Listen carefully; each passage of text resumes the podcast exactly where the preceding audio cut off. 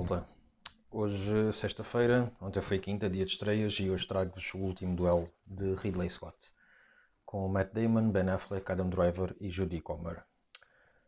O último duelo é um filme medieval e, para meu espanto, é um filme muito bom, mas acontece quando saíram notícias sobre o filme e trailer pensei mais um filme medieval, mais uma história sobre famílias e com umas lutas e mais do mesmo. Nos últimos, nos últimos anos saíram dois filmes, ambos por acaso da Netflix, o The King com o Timothée Chalamet e o Outlaw King com o Chris Pine, que são filmes medianos e pensei que este, que este era mais um para, para a caixa.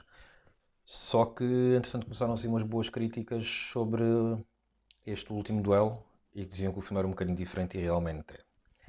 Um, Ridley Scott, o realizador, é conhecido por uh, alguns filmes épicos, neste sentido, uh, como o Gladiador, O Reino dos Céus, com o Orlando Bloom, o Robin Hood também com o, com o Russell Crowe, uh, e também é conhecido do Alien, realizou o Alien, o Prometheus, o Alien Covenant, o último, e Ridley Scott já tem mais de 80 anos e continua a fazer bons filmes e isso é de louvar.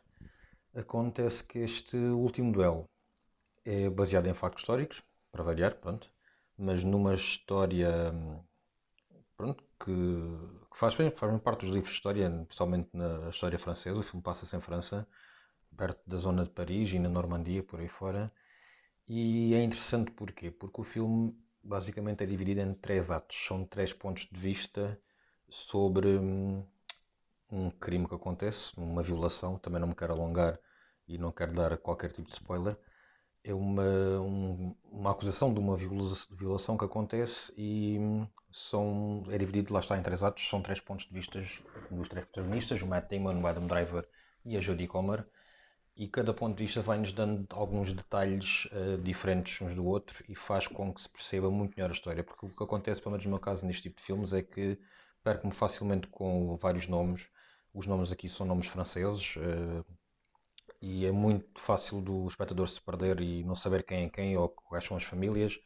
E neste filme é muito, é muito mais fácil porque há cenas que são repetidas e faz-nos eh, perceber muito melhor a história e faz entrar, faz-nos entrar muito melhor da história. Para além de, claro, toda a envolvente a nível técnico do filme está espetacular, uh, o guarda-roupa, a fotografia, um, pronto, toda, toda a direção artística está espetacular e é digno de, não digo de Oscar, porque temos o exemplo da semana passada de Duna, que provavelmente vai ser o, maior candidato nestes aspectos técnicos, nas categorias técnicas, mas este uh, claramente merece algum reconhecimento.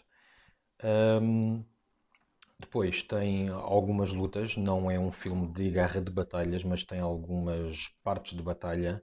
Tem principalmente um final uh, épico, não é épico no sentido de uma grande batalha, mas é uma luta. É um filme, nessa, nessa parte é um filme violento, uh, é muito, tem muitos detalhes, é, tem muita atenção ao detalhe, é, tem violência, tem sangue, não, não se poupa nesse, nesse aspecto. Uh, mas o melhor é a história, porque o filme poderia ser, um, poderia se passar nos dias de hoje, porque aborda situação de violação, aborda uma parte também judicial, que na altura é um tribunal que aquilo envolvia o rei e o, o clero principalmente. Há também, é interessante ver como é que, quais eram as diferenças ou como é que funcionava a hierarquia na, no século XIV, quando, onde o filme se passa e a mentalidade das pessoas, principalmente a falta de conhecimento. Pronto, lá está, já foi há, há bastante tempo e não havia os avanços que existem no dia de hoje e é muito interessante uh, ver essa parte. Uh, depois, pá, tem performances espetaculares, todos, todos os quatro atores estão espetaculares. O Ben Affleck tem um papel mais, muito mais secundário. Uh, ter em conta que o Ben Affleck e o Matt Damon são também argumentistas do filme, ajudaram na criação do argumento. Ambos já ganharam o Oscar pelo argumento do Bom Rebelde no final dos anos 90, mas a performance que gostei mais foi mesmo a do Adam Driver. Acho que o Adam Driver tem uma, uma presença espetacular. Ele é, é uma figura bastante importante no filme, não quero dar qualquer tipo de spoiler.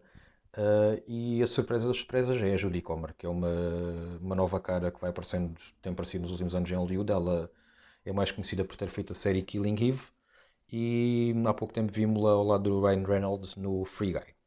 E a Jodie Comer é realmente a surpresa, podemos dizer que é a maior estrela do, do filme a nível de protagonismo ou importância.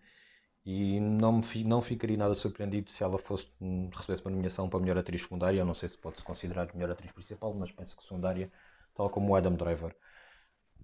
Um, algum ponto negativo que eu tiro do filme é a primeira meia hora que somos, estamos, no, estamos a entrar ainda na história. É o primeiro ponto de vista e parece, lá está, um filme banal de, de época, como disse no início da conversa, e faz com que o filme seja um bocadinho mais lento e, lento e que estejamos ainda a entender e a entrar a uh, passos pequenos na história, mas depois, como as coisas vão decorrendo e como a narrativa é-nos apresentada, o filme fica muito mais interessante, mas mesmo muito.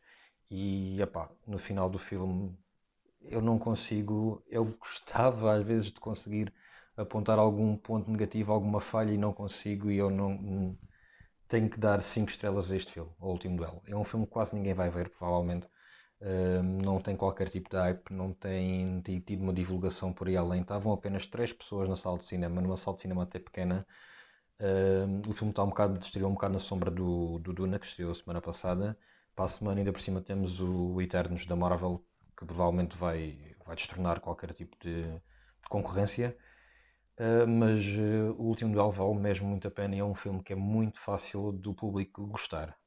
Não é um filme atrativo, aparentemente atrativo, lá está pela, por onde se situa, pelo assunto que aborda, mas é um filme muito fácil de gostar. Até digo, digo mais, acho que qualquer fã de Game of Thrones, uh, tirando a parte fantástica, que não há qualquer nada de fantasia, não há qualquer nada de fantasia neste filme, é bastante realista acho que qualquer fã de Game of Thrones vai gostar muito deste filme porque as intrigas entre famílias, eh, a forma como a história se envolve, acho que é, lá está, é muito, muito fácil de se gostar. Não uh, fico surpreendido se alguém me disser que o filme é mesmo muito mau ou que é mediano, porque eu gostei mesmo muito do filme.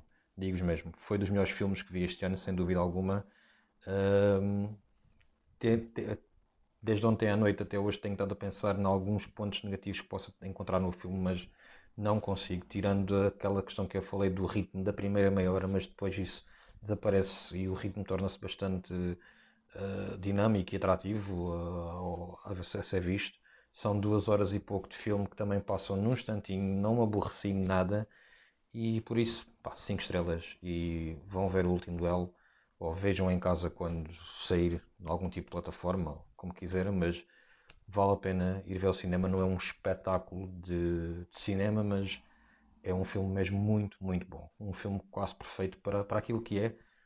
Pondo o filme para o género em que o filme se para o género que o filme sincero e para o assunto que aborda, é um filme perfeito.